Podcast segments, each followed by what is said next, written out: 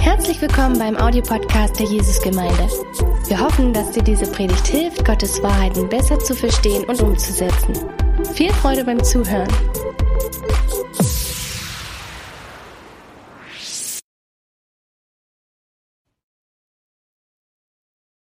Hallo ihr Lieben. Wir sind in der Predigtreihe Worte aus den Psalmen und es ist mir ein Vorrecht, mit euch heute durch den Psalm 37 zu gehen.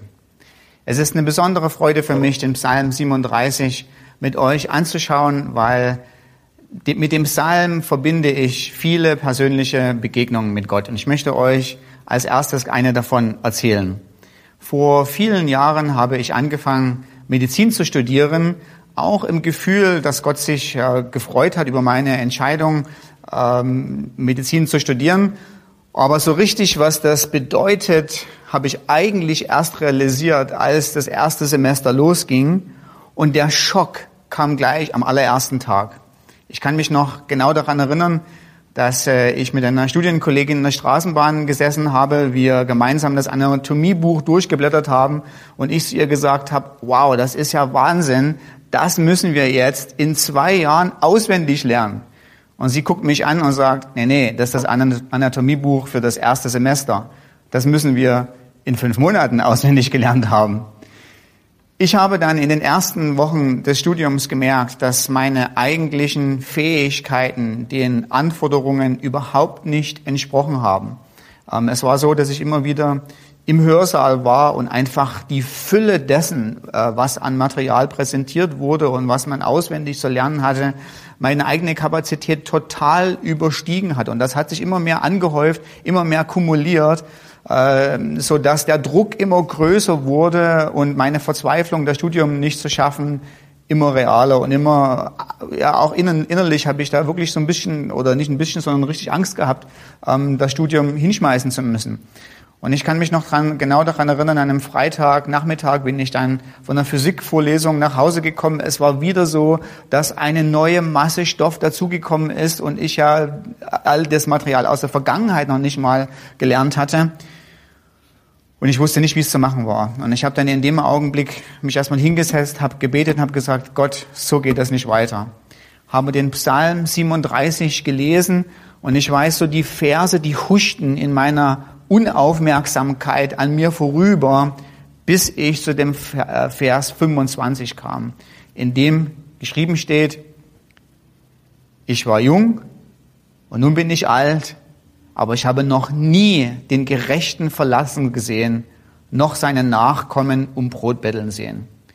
Und dieser Vers war plötzlich so lebendig in meinem Leben, dass ich eine übernatürliche Hoffnung plötzlich hatte Gott wird den Gerechten, er wird mich, den er gerecht gesprochen hat, den er zu sich gezogen hat, nicht verlassen. Er wird bei mir sein und Dinge sind mit Gott möglich, die ohne Gott nicht möglich sind. Und ich hatte plötzlich dieses Gefühl, Wunder können geschehen, ich kann es noch schaffen.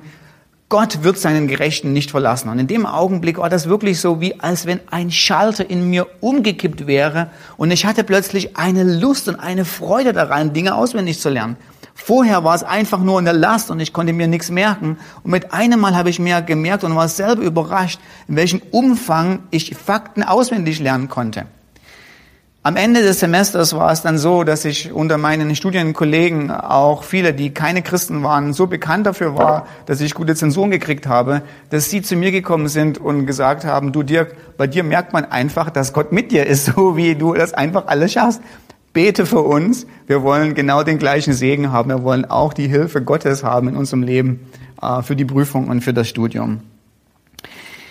Das ist eine der Hauptaussagen von Psalm 37. Gott wird den Gerechten nicht verlassen. Auf Gott ist total Verlass.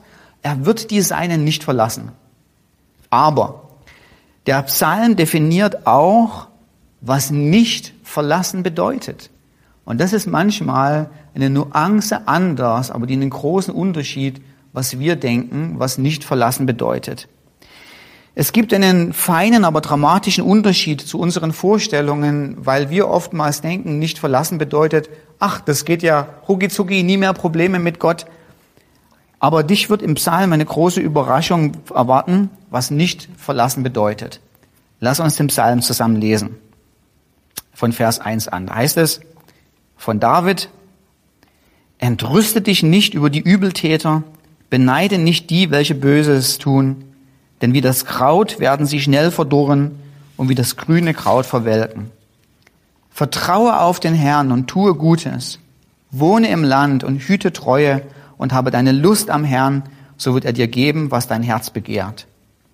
Befiehl dem Herrn deinen Weg und vertraue auf ihn, so wird er handeln und deine Gerechtigkeit aufgehen lassen wie das Licht und dein Recht wie den Mittag. Sei still dem Herrn und warte auf ihn. Entrüste dich nicht über den, dessen Weg gelingt, über den Mann, der böse Pläne ausführt. Lass ab vom Zorn und lass den Grimm. Entrüste dich nicht, es führt nur zum Bösen. Aber die Sanftmütigen werden das Land besitzen und werden ihre Lust haben an Fülle von Heil. Der Gottlose sinnt gegen den Gerechten und mit seinen Zähnen knirscht er gegen ihn, aber der Herr lacht über ihn, denn er sieht, dass sein Tag kommt. Das wenige des Gerechten ist besser als der Überfluss vieler Gottloser. Vom Herrn her werden eines Mannes Schritte gefestigt und seinen Weg hat er gern. Fällt er, so wird er doch nicht hingestreckt, denn der Herr stützt seine Hand. Ich war jung und ich bin auch alt geworden, doch nie sah ich einen Gerechten verlassen, noch seinen Nachkommen um Brot betteln. Alle Tage ist er gütig und leid, und seine Nachkommen werden zum Segen. Wenn wir uns die ersten Verse dieses Psalmes anschauen, sehen wir gleich, dass etwas total Eigenartiges, scheinbar gefühlbar Ungerechtes passiert. Nämlich wir sehen den Erfolg und die Unantastbarkeit von Menschen, die Gott nicht kennen und die Jesus nicht nachfolgen. Und das schmerzt umso mehr in dem Augenblick, wo wir als Christen vielleicht gerade mal nicht im totalen Überfluss leben, sondern wo es in unserem Leben schmerzt, mangelt, wir vielleicht auch krank sind. Und die Tatsache, dass es Gott fernen Menschen oftmals besser geht, es fühlt sich total ungerecht an und in uns könnte auch so eine Art Zorn aufstehen. Aber dieser Zustand ist in dieser Welt ein ganz normaler Zustand. Was wir gleich sehen werden, ist eben, dass es nicht diese fünf schnellen Schritte zu, so wirst du erfolgreich, gesund, sorglos und berühmt in der Bibel gibt. Ja, es gibt einige solcher Motivationsprediger, aber die sind im besten Fall unbedarft, fehlgläubig oder in allermeisten Fällen einfach nur schlichtweg Scharlatane. Uns ist es als Gemeinde immer wieder auch so gegangen, dass wir gesagt haben, wir folgen Gott nach und trotzdem gibt es immer wieder Gemeindemitglieder, die Tragödien erleben, die krank sind und innerlich fragt man sich dann, ich bin Christ, ich habe einen Gott mit mir, der heilt, warum sitze ich beim Arzt, währenddessen derjenige, der Gott nicht kennt, in der Hängematte auf Mallorca liegt?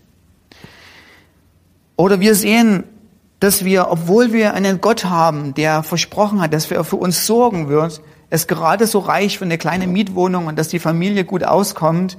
Und das Problem vom gottlosen XYZ ist einfach nur, dass die Wartezeiten für den neuen Tesla so lang sind. Man könnte sich in dem Augenblick einfach nur ärgern. Und das hebräische Wort, was wir hier im Psalm, äh, im Psalm 37, Vers 1 haben, ist das Wort entrüsten. Und das heißt so viel wie, wie heiß werden. Im Deutschen gibt es da ein gutes, adäquates, eine adäquate Bilderbeschreibung. Das heißt, vor Wut kochen, so innerlich so richtig aufgebra aufgebracht sein. Es ist so unfair manchmal, wie das Leben läuft. An der Stelle würde ich aber gern mal anmerken wollen, dass wir das, die wir in Mitteleuropa im 21. Jahrhundert leben, in nur relativ kleinen Maßen erleben. Ähm, es gibt Gegenden, wo das viel schlimmer ist. Ich habe einen Freund, der wohnt in Osteuropa und der klagt mir oft sein Leid und sagt, bei uns geht gar nichts, wenn ich nicht, wenn ich wie ein Gerechter lebe. An jeder Ecke und Ende muss ich Schmiergelder zahlen. Ich krieg kein Auto, ich krieg keine Wohnung, äh, wenn ich nicht irgendwelchen Leute irgendwelches Geld zustecken. Und wenn ich das als Christ nicht machen will, dann krieg ich, komme ich nirgendwo vorwärts. Ich bin immer am Ende, wenn ich gerecht vor Gott leben will. Ein anderer Freund, von mir, der in Südamerika ist, ähm, beschreibt, dass da, wo er wohnt, man gezwungen ist, regelmäßig Schutzgeld an kriminelle Drogenbanden zu bezahlen. Und wenn du das nicht machst, dann brennt einfach mal dein Haus äh, völlig äh, unabhängig davon, ob deine Familie und deine Kinder da gerade drin sind oder nicht. Dann fühlt es sich erst recht so richtig unfair und ungerecht an. Aber auch in Deutschland merken wir manchmal dieses Gefühl von neidisch sein auf andere. Ähm, und es ist nicht, meistens nicht die Ungerechtigkeit aufgrund dessen, dass böse Leute etwas zutun, sondern der Neidmacher Nummer eins in unserer heutigen Gesellschaft und vor allen Dingen unter den jungen Leuten sind die sozialen Medien. Ähm, ich habe vor kurzem eine, im Radio eine Reportage gehört, ähm, wo eine Psychologin beschrieben hat, dass es eine richtige Art von Mediendepression gibt. Das heißt, der durchschnittliche Jugendliche und Mitzwanziger verbringt am Tag zwei Stunden in den sozialen Medien und auf die Frage hin oder auf die Untersuchung hin, was ist ein größter Frust oder wann passiert ein größter Frust und ein größtes Neiderlebnis in einem Leben, haben die allermeisten Jugendlichen geschrieben, nachdem sie in den sozialen Medien unterwegs waren. Und das ist nachvollziehbar, weil man sieht einfach diese, äh, dass es so viel darum geht, sich selbst gut zu präsentieren.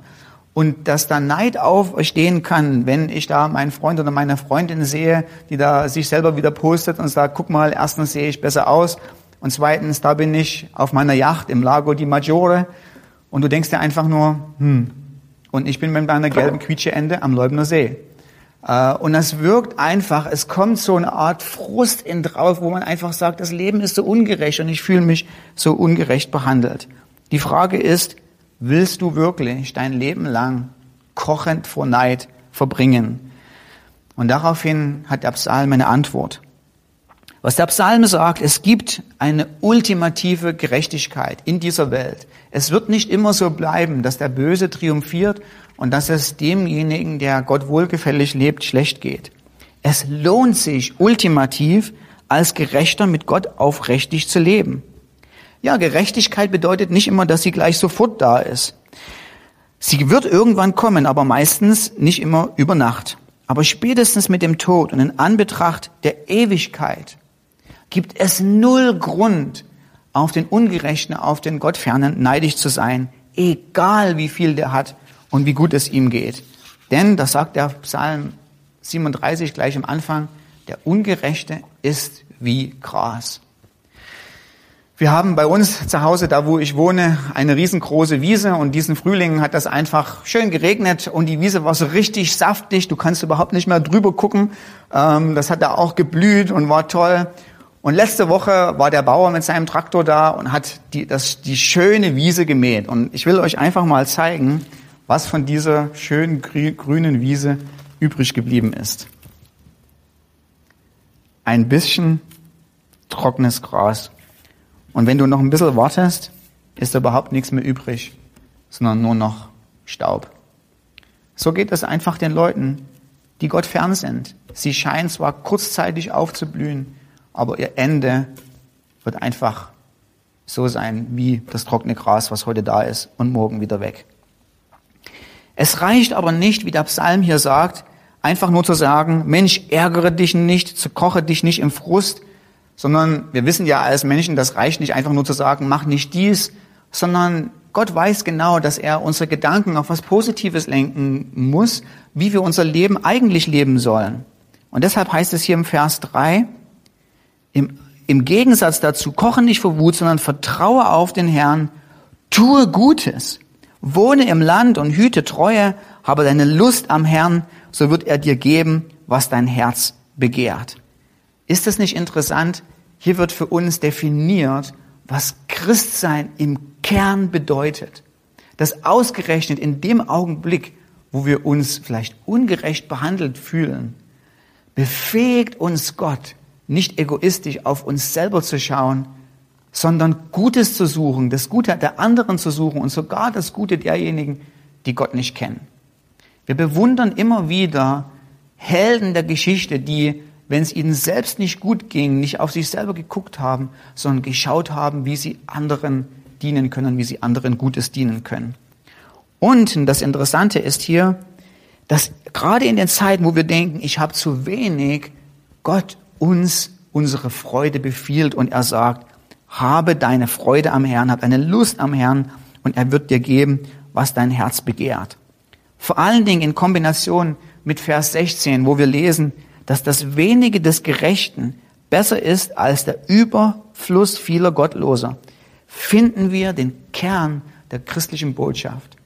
Und der Kern der christlichen Botschaft ist eben nicht, finde dich ab und arrangier dich mit wenig, sondern der Kern der christlichen Botschaft ist, finde den wahren Reichtum, den dir niemand nehmen kann. Habe deine Freude am Herrn. Und das ist nicht sarkastisch gemeint, in dem Sinne, hier hast du ein Stück Kohle, was du zu Weihnachten kriegst. Man kann sich auch ein Stück Kohle freuen. Nein, die Idee ist dahinter, selbst wenn es an materiellen Dingen mangelt oder der Gott, derjenige, der Gott folgt, nur wenig hat, es gibt eine Freude, es gibt eine Quelle des Wohlergehens und die ist bei seinem Sohn Jesus Christus, die kann dir keiner wegnehmen.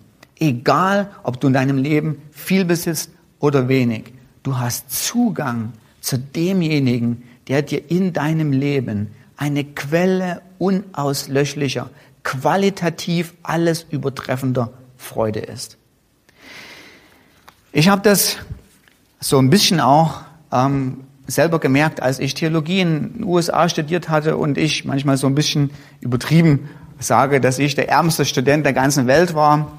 Und manchmal war es tatsächlich so, dass einige Leute hm, zu mir gesagt haben und sagten, wow, du hast das Medizinstudium aufgegeben, um es nochmal so lange Theologie zu studieren.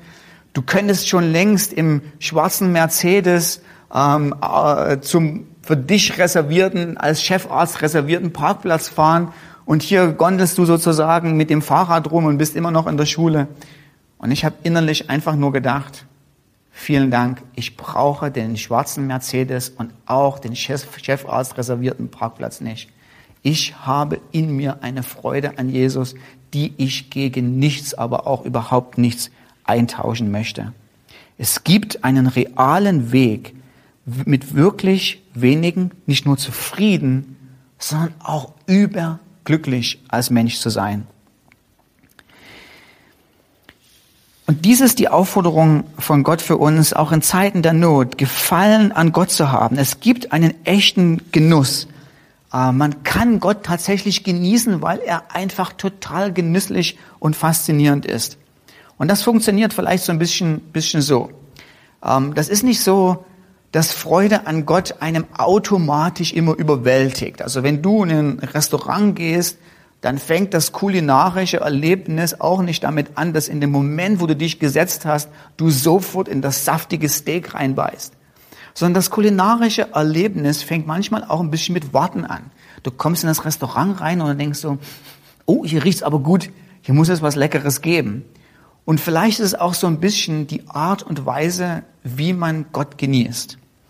Das Interessante ist nämlich, dass Gott kommuniziert, Freude an ihm im Nachsinnen darüber, wer er für uns ist. Das heißt, wir brauchen manchmal die Zeit. Wir brauchen manchmal den Moment, wo wir nur Zeit mit ihm haben, sein Wort lesen und dann gibt es so einen, so einen Hauch von Freude. So ganz minimal spüren wir, oh, hier ist was Gutes in dem Vers drin.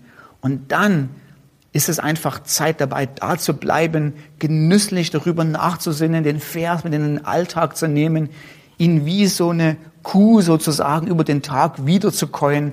Und es wird, du wirst es merken, dass mehr und mehr eine Freude daran, wer Gott ist, in dein Leben kommen wird. In dem Augenblick komme ich nochmal auf die sozialen Medien zu sprechen, weil die sozialen Medien machen es in der heutigen Zeit uns immer schwerer, Gott zu genießen weil sie sind die große Ablenkung unserer Zeit. Wir werden kontinuierlich mit Belanglosigkeiten bombardiert, die einen scheinbaren Unterhaltungswert haben, aber was wir verlieren, ist tatsächlich mal Zeit zu haben, um die Seele baumeln zu lassen. Zeit zum Reflektieren fehlt.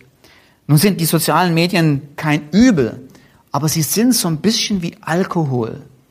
Zu viel davon vernebelt die Sinne. Und es braucht eine Disziplin, äh, von uns in den sozialen Medien gut umzugehen. Auf der ersten Seite einfach die tägliche Dosis so zu setzen, dass wir immer noch klar bei, bei Verstand sind und auch mal Zeit zum scharfen Nachdenken ohne Ablenkung haben. Und es braucht auch manchmal Zeit, wo wir einfach nur sagen, die nächsten drei Tage komme ich auch ohne damit aus.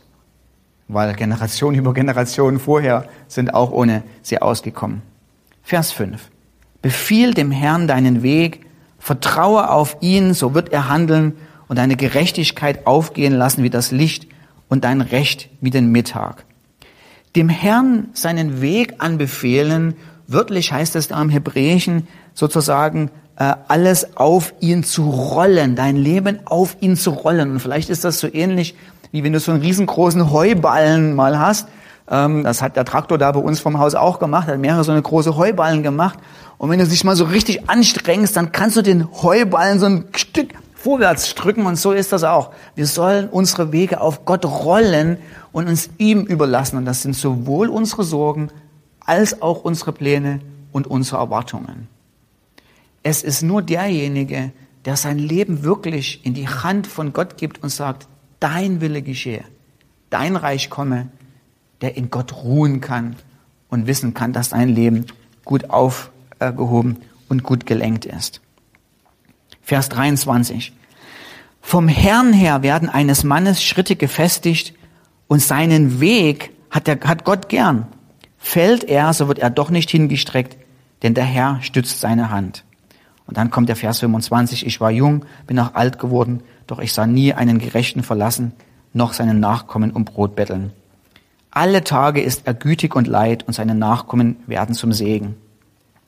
Was hier der äh, Vers 23 beschreibt, ist, dass wenn der Gerechte mit Gott lebt und der Gerechte sich umdreht und sich fragt, warum habe ich eigentlich mit Gott gelebt? Warum war mein Leben wohlgefällig? Dann freut sich Gott so darüber und sagt so, ich war es, der deine Wege befestigt hat. Ich war derjenige, der dir die Kraft gegeben hat, der dir das Wollen gegeben hat.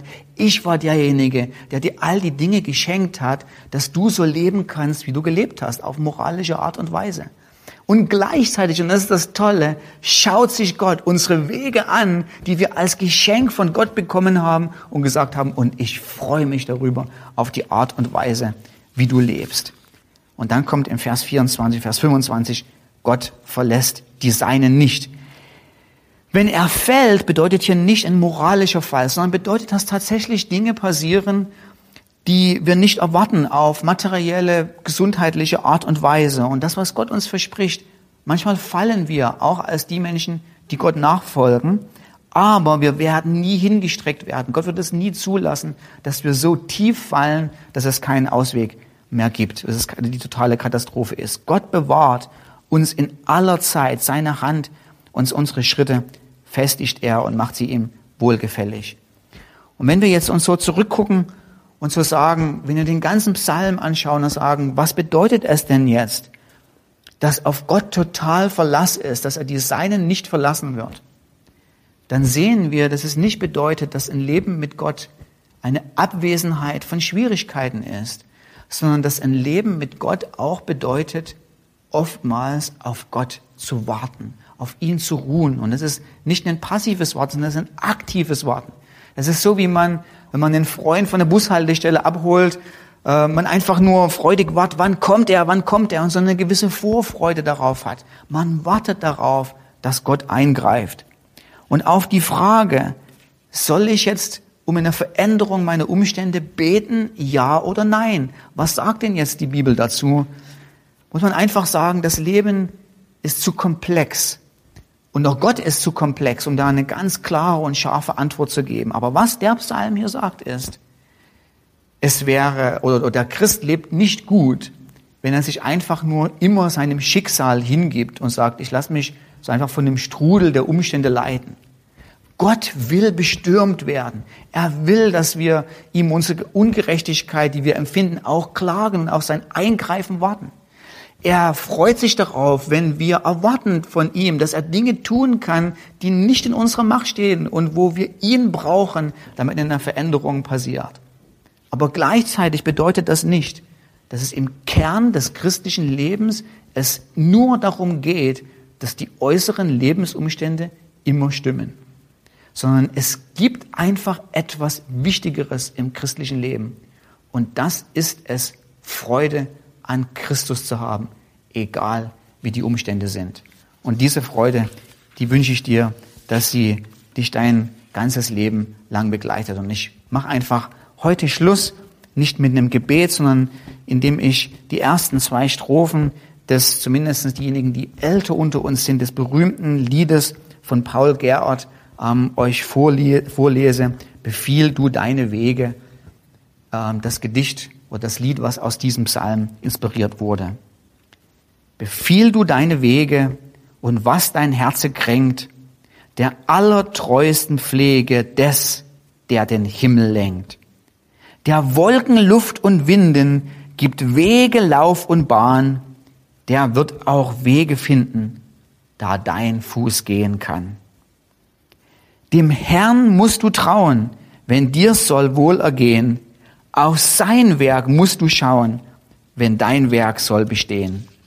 Mit Sorgen und mit Grämen und mit selbsteigener Pein lässt Gott sich gar nichts nehmen.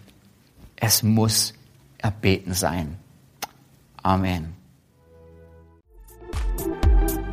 Wenn du noch mehr über Gott und die Jesusgemeinde wissen möchtest, findest du viele weitere Informationen auf www.jgdresden.de.